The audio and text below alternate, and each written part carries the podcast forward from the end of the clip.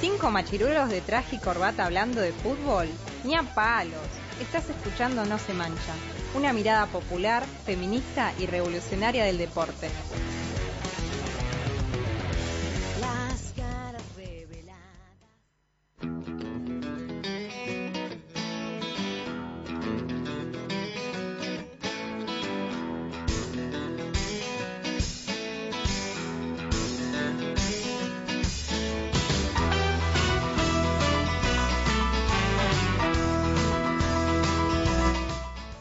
Al aire de Radio Estación Sur FM 91.7 y la verdad es que teníamos ganas, digo, en, en el marco de este programa y porque estamos en, en un estudio que es acogido por un centro cultural que lleva el nombre de Daniel Omar Favero. Eh, Daniel Omar Favero, Dane, como le decían eh, sus amigos, fue secuestrado en junio de 1977. Le faltaban unos días nada más para cumplir 20 años, eh, estudiaba letras en la Facultad de Humanidades y, militaba en la Juventud Universitaria Peronista. Eh, había estudiado eh, en el Colegio Nacional, era escritor, músico.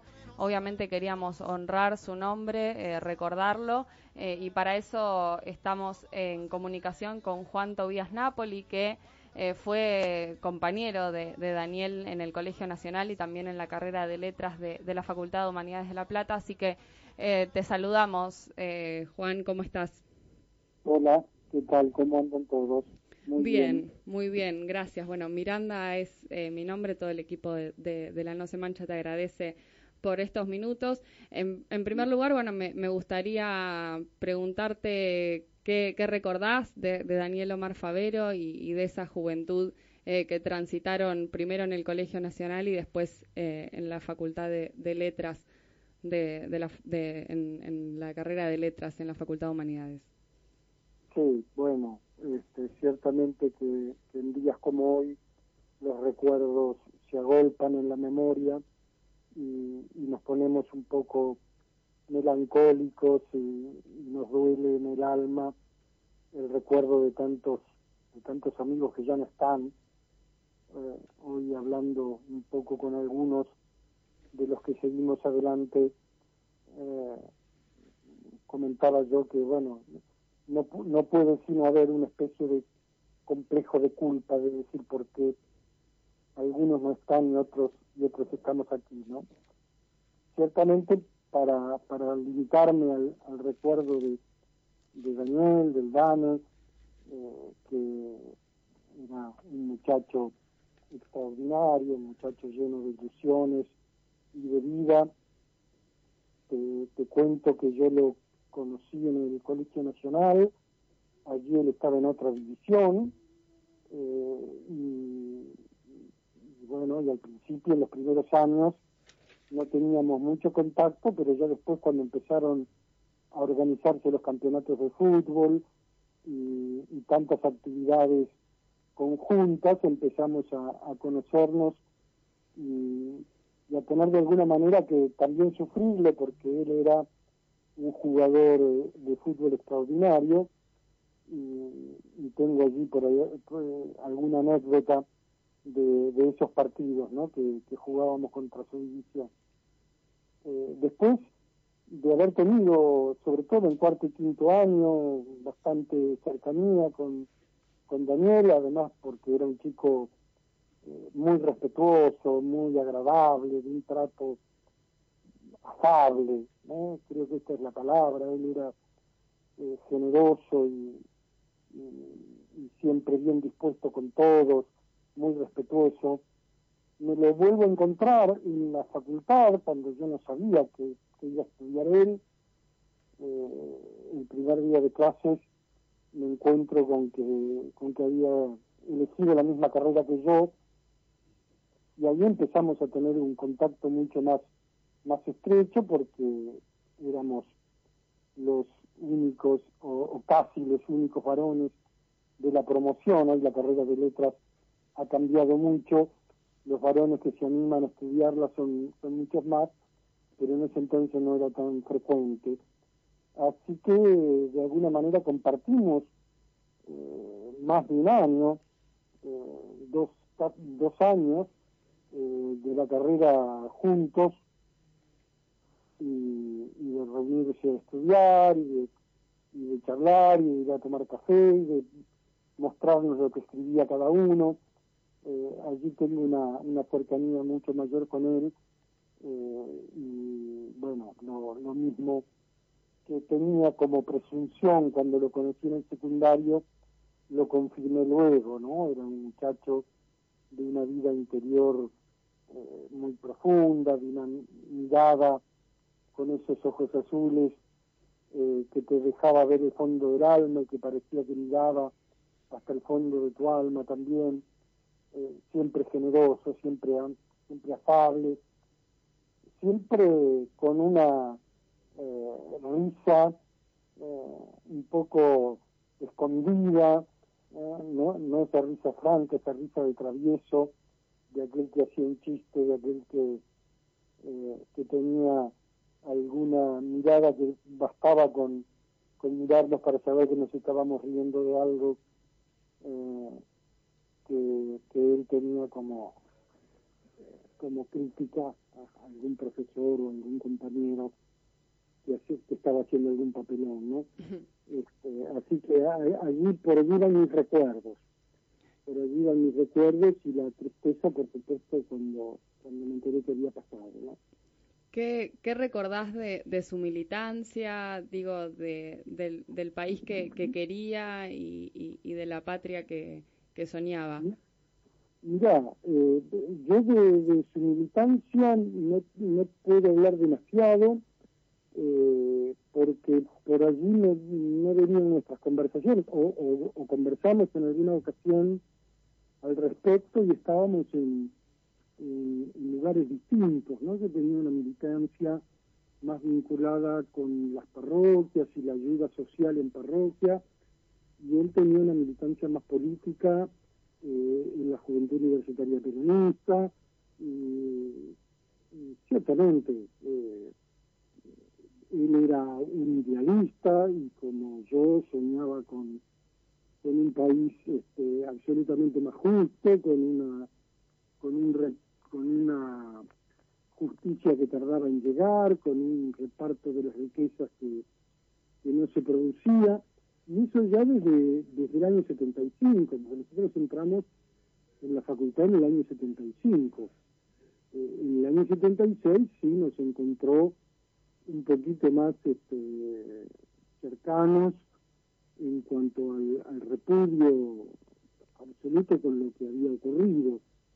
Eh, pero ya él pronto empezó a- a tener una participación más activa, a alejarse un poco de la facultad, a tener eh, una vida eh, con, una pareja con la cual se a vivir y, y allí de alguna manera nos, nos distanciamos un poco.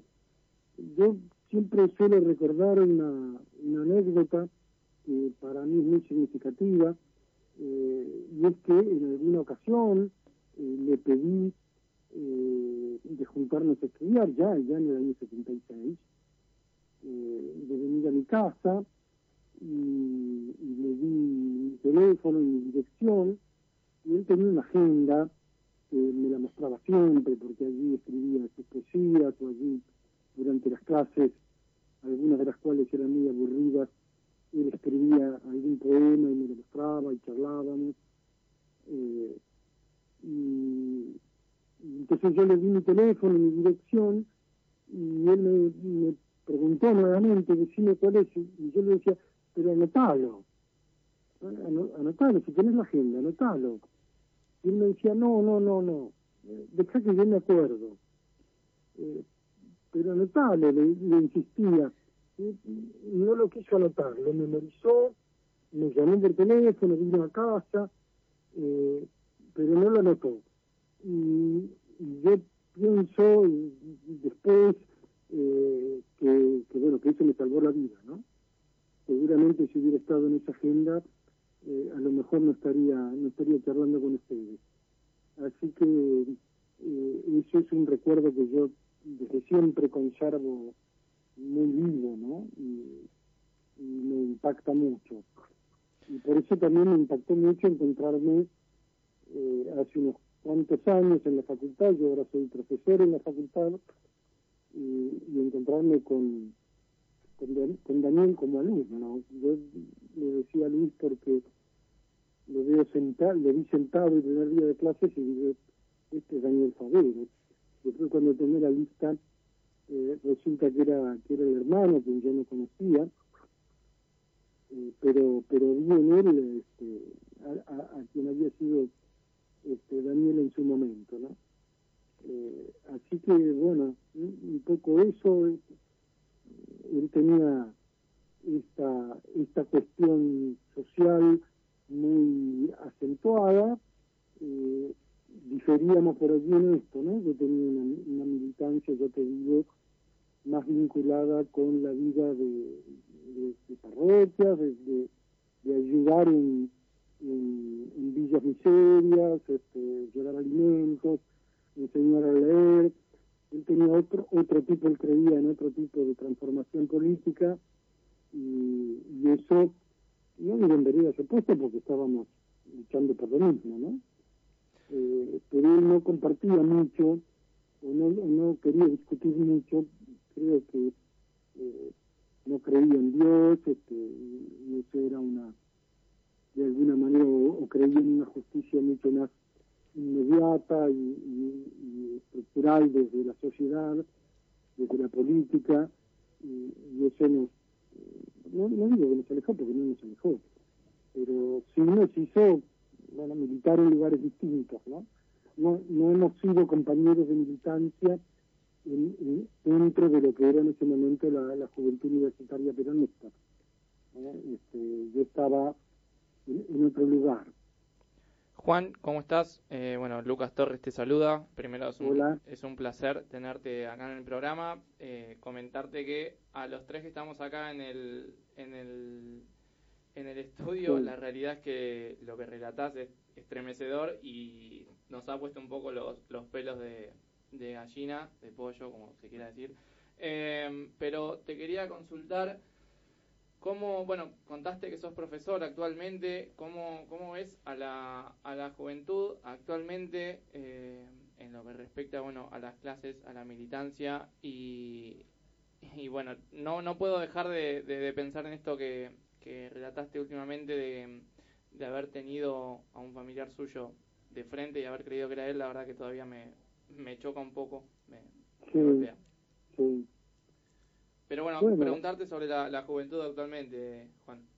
Sí, yo no querría eh, abusar en el programa de, de- de mis ideas y mis opiniones, ¿no? Creo que el que merece ser recordado en, en días como hoy es, este, es Daniel. No, no voy a esquivarle a la pregunta, por supuesto. Creo que entre aquella juventud eh, que formamos nosotros, que atravesamos por el Colegio Nacional entre, entre el 70 y el 74, eh, y que después empezamos a transitar las, las carreras universitarias, y, la juventud actual, hay eh, una pluralidad de cosas que nos diferencian. Eh, también es muy difícil hacer generalizaciones, porque uno suele hablar de la juventud actual como despreocupada eh, o, preocupada por cuestiones eh, muy superficiales y seguramente también había en aquella época de todo, como hoy también hay de todo, también hoy hay chicos que tienen un compromiso social y político y, y de, y de trabajo comunitario eh, muy intenso, de manera que eh, las diferencias es, muy difícil establecerlas de manera global, Eh, sobre todo porque vienen de lugares distintos. El Colegio Nacional en aquella época tenía una marca muy, propia y, y todos transitamos más o menos por los mismos carriles. Hoy en la facultad llegan chicos de lugares muy distintos de la provincia, con experiencias muy distintas en los colegios secundarios, y eso ciertamente que se nota. Eh, hay mucha heterogeneidad. Tal vez la diferencia mayor radique justamente en el- compromiso por la lectura y el estudio. ¿Eh? Nosotros en aquella época leíamos y debatíamos sobre libros y debatíamos y nos peleábamos sobre cuestiones más centrales si existe Dios, si no existe Dios, si la, revolución cómo hay que hacerla, si la violencia, si la no violencia, si este, la transformación social, si empieza por uno, si empieza por la estructura del país. Eh, me parece que estábamos más a- acostumbrados a debatir estos temas y a eh, hacerlo a través de lecturas que nos motivaban para debatir sobre esos libros, que en última instancia era debatir sobre esos temas. Hoy en día me parece que esa heterogeneidad que hay en la universidad, o, en- o al menos en la carrera de letras, que es lo que yo más conozco, eh, marca que hay muchos chicos que nunca han leído nada, que entran a la carrera de letras y no han leído un libro, eh, que no tienen eh, posturas definidas sobre casi ningún tema, que les interesa eh, otro tipo de cuestiones, eh, que empiezan a militar eh, más vinculado a conveniencias inmediatas, no tanto con ideas más arraigadas. Me parece que todo hoy en día es un poquito más superficial, pero tal vez sea la apreciación de un viejo que, que ya está un poco cascarrabias este, y, y no ve eh, a, a la distancia eh, lo que éramos nosotros cuando éramos jóvenes y lo que son los chicos ahora, ¿no? Juan, ¿cómo Eh, estás? Perdón hola. que te interrumpa, Sí. Maya te saluda. Hola, ¿qué tal? ¿Cómo te va? Muy bien, eh, la verdad comparto lo que había dicho Lucas recién, un poco emocionada por las cosas que venías contando, bueno, la anécdota que comentaste, tu paso por Sí. la docencia, también encontrarte un familiar de alguien a quien quisiste, bueno, toda esta historia, Sí. hoy un 24, estar charlando con nosotros en este programa, quizás en esto último que decís, sí me represento más sobre el final, pero por encontrarme en una cuestión desde el lugar de las juventudes y también, nada, ver desde adentro quizás cómo se organiza también entendiendo no que hace 45 años hubo un golpe dictatorial que es el que estamos caracterizando y que su intención fue llevarse también un montón de compromiso y manchar a la política y descreer a un montón de gente de la política. Entonces me parece más que interesante también verlo desde ese lugar y bueno, empezar a pensar de ahora a futuro también las juventudes, cómo nos estamos formando o qué es lo que creemos que es necesario, porque no me parece menor que se sigan levantando esas banderas. Pero nada, para meternos quizás más en algo que mencionaste al principio, que a mí me quedó sonando, quería preguntarte si querías contarnos o compartirnos alguna anécdota estas que decías que recordabas de él en el fútbol, porque nada, también un poco es lo que hace la esencia de este programa y me parece que sería interesante. Sí, sí, claro, ciertamente. Eh, eh, hoy, eh, escribiendo con, con algunos compañeros a los que les recomendé mirar el escuchar el programa, justamente no, no por mí, sino por, por este homenaje a Daniel, eh, uno, uno de ellos, Pablito, me decía con énfasis, recordá esto del Dani, ¿no? y, y el negro Raimundi, que también formaba parte de esa promoción, me decía, recordá que era un exquisito jugador de fútbol. Y, y ciertamente yo recuerdo claramente, yo le decía, quédate tranquilo que tengo testimonios de esa condición de exquisito jugador de fútbol porque eh, me ha tocado padecerlo. Eh, justamente nosotros teníamos en, en nuestra división un chico que jugaba en la cuarta de estudiantes, nuestro Sioco, que era un grandísimo jugador, y por esa razón nuestro equipo solía llegar a, a las instancias finales, no por, por el resto de los compañeros, sino porque contábamos con Néstor, ¿no? Y la, y la división eh, de Daniel llegaba también a las instancias finales justamente por la presencia de Daniel, que era un jugador ex- extraordinario, exquisito. Eh, me, hace acordar si uno lo, quisiera representar como un jugador actual, ¿no? Un poco a Gago, ¿no? Estos eh, que parece que nunca corren, pero que siempre la, siempre la pelota está en sus pies y siempre la pelota sale limpita y directa, ¿no? Y yo le, le contaba un día a, a Luis eh, que en, una, en uno de estos campeonatos eh, llegamos a instancias finales y jugamos y empatamos 0 a 0. Y había que ir a penales y en la definición por penales no era como, como en el fútbol profesional actual, que tienen que patear cinco jugadores distintos, sino que pateaba quien quisiera. ¿eh? Y en el caso de la división este, de, de Dane, pateó él los cinco penales yo era el arquero del equipo rival. Y bueno, no solo que me hizo los cinco goles, este, sino que ninguno de ellos estuve a, menos de cuatro metros de la pelota, porque yo iba para la izquierda y la pelota iba para la derecha en todas, en todas las situaciones. Así que perdimos el partido por su, por su picardía este, para pate- patear los penales con, con una tranquilidad extraordinaria, ¿no? Bueno, un poco esa, es la anécdota este, divertida de ciertamente un, un exquisito jugador de fútbol. Este, siempre paradito, siempre la cabeza parada, siempre eh, mirando a sus compañeros, siempre teniendo poco la pelota en los pies, pero siempre pasaba por él la pelota, ¿eh? siempre la tenía él.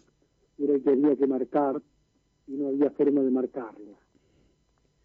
Juan, bueno, te, te agradecemos muchísimo esta comunicación, realmente, bueno, muy, muy interesante esta, esta última anécdota. La verdad es que no conocíamos la, la faceta de jugador de, de fútbol de, de Daniel Omar Favero, mucho menos la de jugador exquisito, eh, así que Ay, un, sí, sí. un, un lujazo poder poder escucharla de alguien que obviamente lo lo acompañó durante durante esos años.